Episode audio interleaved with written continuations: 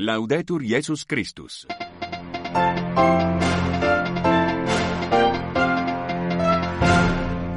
Sintonizam a Rádio Vaticano a transmitir o seu programa em língua portuguesa para os ouvintes que nos escutam no continente africano e pelo mundo fora.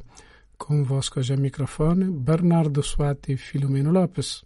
Os compromissos matinais do Papa Francisco deste sábado, dia 24 de fevereiro, foram cancelados devido a uma leve gripe. O anúncio foi divulgado pela sala de imprensa da Santa Sé. As reflexões litúrgicas sobre o Evangelho deste segundo domingo da Quaresma, estes e outros os principais temas para desenvolver já já nesta nossa edição de hoje. Como dizíamos, os compromissos matinais do Papa Francisco deste sábado, dia 24 de fevereiro, foram cancelados devido a uma leve gripe. O anúncio foi divulgado pela sala de imprensa da Santa Sé, que explicou quanto segue e citamos. Devido a uma leve gripe em via precaucional, o Papa Francisco anulou as audiências previstas para hoje. Desde a tarde do último domingo, 18 de fevereiro, até a tarde de ontem, sexta-feira, dia 23, o Papa dedicou-se aos exercícios espirituais da Quaresma, um período de recolhimento e oração durante o ano litúrgico que os colaboradores da Curia Romana vivenciaram individualmente. Por este motivo, na semana passada, todos os compromissos do Pontífice foram suspensos, inclusive a audiência geral de quarta-feira. Hoje, os compromissos de Francisco estavam programados para serem retomados, mas devido ao seu estado de saúde, foram adiados. É necessário enfrentar a insegurança galopante e revitalizar a economia rural para combatermos a pobreza. A legitimidade do governo depende da sua capacidade de proteger a vida e a propriedade. É o que sublinham os bispos da Nigéria na declaração final da sua primeira Assembleia Plenária em 2024. A Conferência Episcopal da Nigéria, CBCN, intervém mais uma vez, portanto, para recordar a urgência de medidas eficazes para enfrentar a grave insegurança que aflige a Nigéria devido às ações dos jihadistas no norte, às incursões dos bandos de pastores Fulani no centro-norte, aos fermentos separatistas no sul e ao flagelo dos raptos para resgate em todo o país. Em consideração do empenho do governo em acabar com a insegurança, recomendamos para que seja atentamente estudada a discussão em curso sobre a criação da Polícia de Estado. Além disso, o governo deveria avaliar o impacto de todos os outros mecanismos de segurança existentes a este respeito, afirmam os bispos. Atualmente está em curso na Nigéria um debate político sobre a criação de forças policiais nos 36 estados da Federação para complementar a Polícia Federal, a única força policial atualmente existente, para além de algumas organizações voluntárias reconhecidas em alguns estados. Enquanto muitos nigerianos argumentam que a criação da Polícia Estatal já devia ter sido feita há muito tempo, outros receiam que os governadores dos estados a utilizem para os seus próprios fins de poder. Os bispos queixam-se também do número crescente de deslocados internos e da incapacidade das medidas econômicas para apoiar a população. Um tema também abordado por Dom Lúcius Iwejuri Ugorji, arcebispo de Uweri e presidente da Conferência Episcopal dos Bispos da Nigéria, no seu relatório introdutório à plenária, o que resulta num aumento da pobreza e das dificuldades.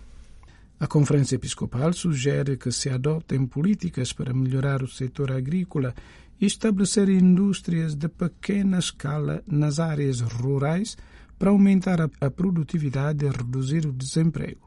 Dado o declínio do poder de compra da moeda nigeriana e a capacidade da agricultura para ser a base da nossa sobrevivência, exortamos o governo a criar o ambiente necessário e propício para que o nosso povo regresse às suas explorações agrícolas. Exortamos o governo a criar indústrias de pequena escala nas zonas rurais para aumentar a produtividade e reduzir o desemprego. Seria útil que essas indústrias fossem baseadas na agricultura. Tendo tido como tema da sua plenária Sínodo sobre a sinodalidade, áreas de preocupação para a Igreja na Nigéria, os bispos sublinharam a importância de caminhar juntos e de se ouvirem uns aos outros para enfrentar os desafios que a nação enfrenta. Dirigindo-se especificamente ao governo, a Conferência dos Bispos da Nigéria apelou a que esteja aberto às contribuições de todos os segmentos e níveis da comunidade nigeriana para que juntos possamos enfrentar a situação de emergência em que nos encontramos atualmente. Já não é aceitável que os nossos líderes se rodeiem apenas dos seus apoiantes e amigos políticos, conclui a nota da Conferência Episcopal dos Bispos da Nigéria. O antigo primeiro-ministro da Guiné-Bissau, Nuno Gomes Nabian, renunciou à sua função de conselheiro especial do presidente da República, Umaru Sissoko Embalo, justificando a sua decisão por falta de abertura ao diálogo político por parte do chefe de Estado guineense, que ele qualificou de senhor absoluto. De Bissau, Casimiro Cajucão. Através de uma missiva enviada a Sissoko Embalo com a data de 16 de fevereiro, o antigo primeiro-ministro e presidente da APU-PDGB justifica a decisão por o chefe de Estado não se mostrar aberto ao diálogo político capaz de contribuir para a criação de condições para uma governação pacífica e estável do país, assim como os desafios políticos presentes e futuros após a dissolução da Assembleia Nacional Popular e a necessidade de marcação das próximas eleições legislativas antecipadas de acordo com os preceitos constitucionais. Assim sendo, estamos a citar, e no âmbito das minhas responsabilidades políticas enquanto presidente da APU-PDGB perante o nosso eleitorado e o povo guineense em geral, cheguei à conclusão de que já não existem condições morais e políticas para desempenhar as funções do Conselheiro Especial do Presidente da República e tomei a liberdade de, através desta missiva, apresentar a minha renúncia pessoal ao referido cargo. Lesse na carta.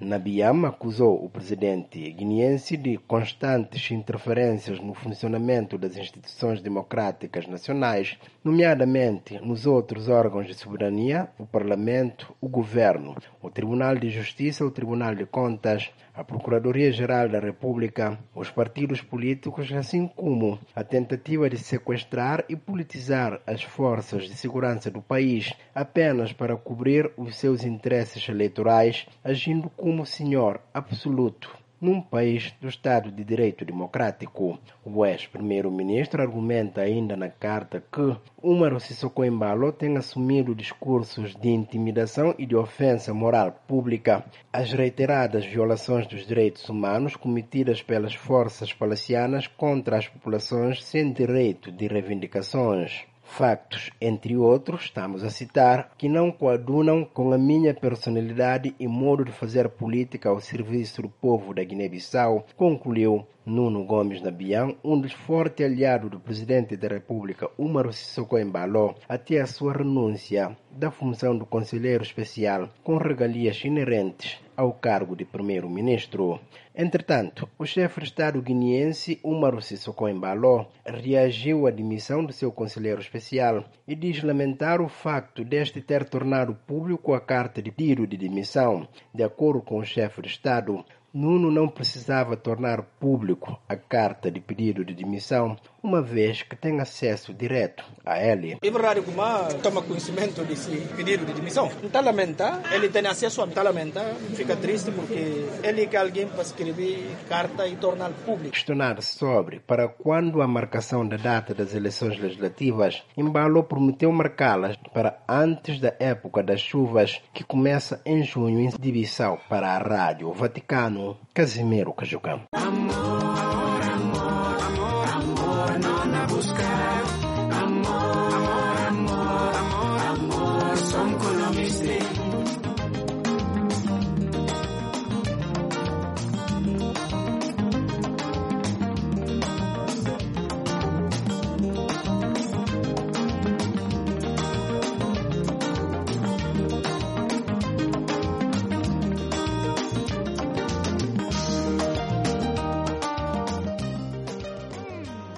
Evangelho de Nosso Senhor Jesus Cristo, segundo São Marcos, capítulo 9, versículo 2 a 10.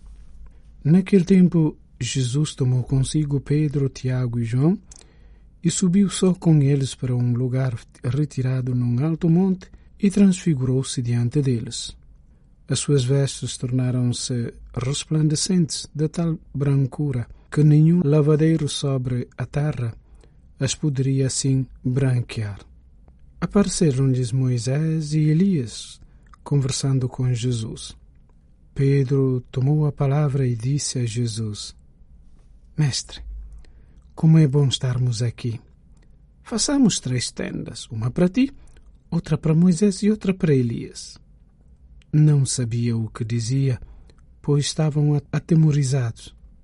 Veio então uma nuvem que os cobriu com a sua sombra, e da nuvem fez-se ouvir uma voz: Este é o meu filho muito amado, escutai-o. De repente, olhando em redor, não viram mais ninguém, a não ser Jesus sozinho com eles.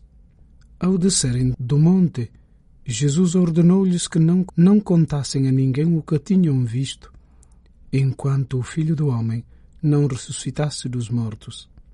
Eles guardaram a recomendação, mas perguntavam entre si o que seria ressuscitar dos mortos. Palavra da salvação. Como irei retribuir ao meu Deus e meu Senhor por todo o bem que Ele me fez, por toda a graça que me deu? Como irei agradecer? Como irei agradecer? Como irei agradecer? Como irei agradecer? tempo corre veloz, já estamos no segundo domingo da quaresma. E hoje parece, Senhor Padre, que temos um evangelho um pouco complicado para nós, os leigos, enfim. Não. Essa, essa transfiguração. Que Não é, nós não... é complicado. Eu acho que é um evangelho que nos ajuda a superar os momentos de dificuldade, de desafios e a olhar com um pouco mais de optimismo a vida de cada dia, né? Ah, ok. Então, Porque Cristo se transfigura mais para nós do que para ele. Em cada ano, tanto todos os anos, ano A, ano B, ano C, o segundo da- domingo da quaresma é consagrado a este episódio extraordinário na vida de Jesus e de três discípulos que se chama a transfiguração.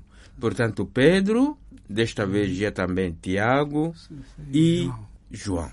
Portanto, fazem experiência eh, deste episódio extraordinário. Já nós podemos eternamente, quando se diz transfiguração, é como se a figura, o aspecto visível de Jesus, tanto fosse mudado, fosse transformado, mas completamente transformado. Então, temos de ter sempre um contexto para percebermos melhor o significado desta transfiguração, desta transformação. O que é que se tinha passado? Alguns capítulos antes, ou mesmo versículos antes, Jesus havia anunciado a sua paixão, que é o Filho do Homem eh, há de ser entregue nas mãos dos malfeitores, dos príncipes dos sacerdotes, dos chefes do povo, que é onde condenado à morte, eh, mas ele, três dias depois, há de ressuscitar. Agora, tinha havido este anúncio da paixão, tanto um precedente. Né? Mas já este anúncio da paixão tinha posto em grande dificuldade os discípulos em geral, mas a Pedro em particular. Por quê?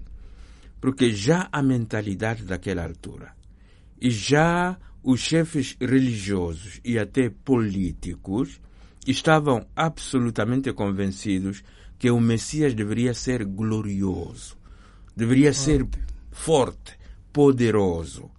Absolutamente não deveria ser eh, um Messias que vai ser morto, que vai ser crucificado. Tanto temos de ter isto bem presente. É por isso que a reação de Pedro em Cesareia de Filipe, em que Jesus, quando diz eh, vou a Jerusalém, etc., eh, tanto ele reage espontaneamente. Depois de ter feito uma bonita profissão de tu és o Cristo, o Filho de Deus vivo, ali quando ouve falar da cruz, quando ouve falar da paixão, da morte, do Messias, ele reage espontaneamente. Não, não te pode suceder uma coisa parecida. E assim temos esses três discípulos, Pedro, Tiago e João, que vão participar neste episódio de transfiguração e um pouco antes haviam participado os mesmos três no episódio da ressurreição ou da reanimação daquela menina de 12 anos, tanto que São Marcos nos conta no capítulo 5, e também que vão participar um pouco mais além na agonia de Jesus pouco antes de ser preso, de ser, portanto, morto. Temos, pois, esses três discípulos que, por um privilégio especial, tiveram esta sorte de participar em três experiências humanas muito fortes, tanto a ressurreição da menina, eh, agora aqui a transfiguração, depois a agonia, para quê? Para uma finalidade, porque afinal de contas, eh, cada um de nós, diante de Deus, recebeu uns dons especiais, particulares, pessoais, mesmo podemos dizer, não para o nosso bem, diz São Paulo, né? mas para nós podermos partilhar com os outros, para podermos comunicar aos outros. Então, esses três vão participar. Por quê? Um pouco para esclarecer a mente deles, né? Um pouco, como dizíamos mesmo no princípio eh, deste nosso encontro de hoje, para ter força de superar o momento de crise, o momento de desafio, o momento de cruz. Tanto certamente que Jesus, conhece, só para darmos um exemplo, Pedro tinha sempre as suas saídas, nem sempre boas, etc.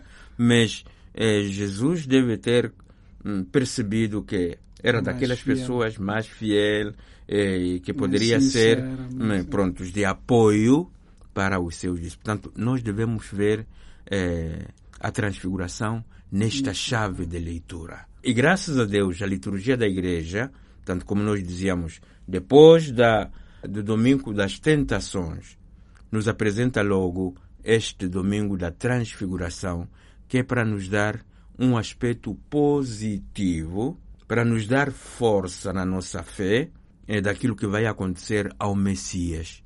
O Messias não compensavam os discípulos, no primeiro lugar, e o povo de Israel, num primeiro lugar, que esperava o Messias, etc. Mas o Messias sofredor, o Messias que vai enfrentar a paixão. E então nos diz o Evangelho de hoje que Jesus subiu com estes três, subiu com eles a sós num alto monte.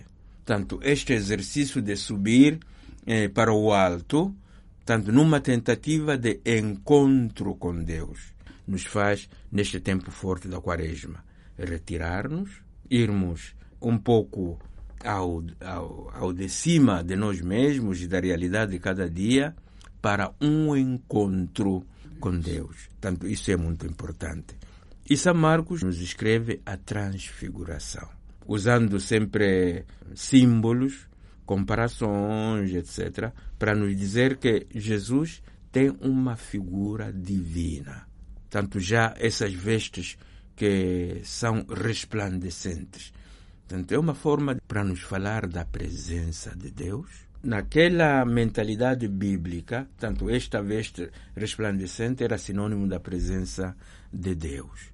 E ouve-se uma voz por detrás da, da nuvem, a nuvem também, outro símbolo da presença de Deus, que diz: Este é o meu filho muito amado. Portanto, Jesus toma uma forma divina.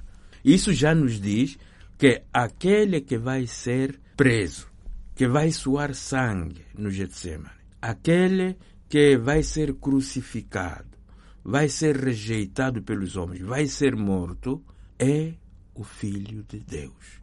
Portanto, essa é a grande mensagem.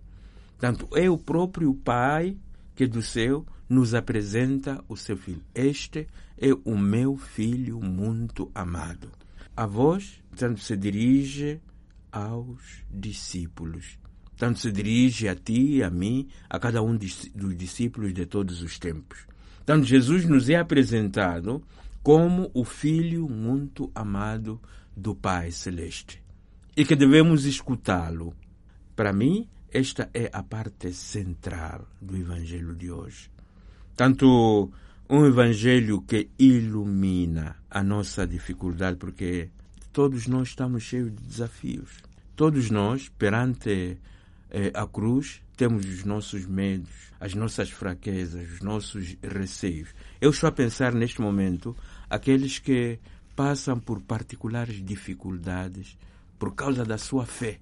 Não só dificuldades de que o, né, viver a fé cristã não é fácil, mas os que são perseguidos, os que têm de arriscar a vida é por serem cristãos. E há, é?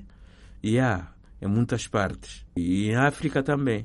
E nas nossas terras também. Tem gente que arrisca todos os dias para ser cristão. Tem gente que pode ter também a tentação de se perguntar: mas Deus está realmente comigo? Deus realmente está na sua igreja? Por que, que permite todo esse mal? Será que Deus é realmente Deus? Será que Jesus é realmente o Messias? Então, o Evangelho da Transfiguração, tanto é para mim, é para ti, meu irmão, minha irmã, meu amigo, minha amiga, é para nós que estamos a viver este tempo da Quaresma rumo à Páscoa. A Páscoa é essa passagem da morte para a vida, é esta passagem é, de paixão, sofrimento, morte, mas depois ressurreição. Então hoje temos esta voz do alto que o Pai dirige aos discípulos, tanto a nós, dizendo: Este é o meu filho muito amado. Mas também tem aquela parte que nos faz ver tanto a esperança do povo de Israel pelo Messias. É interessante ver que, pronto, São Marcos apresenta Jesus que conversa com Moisés e Elias, né?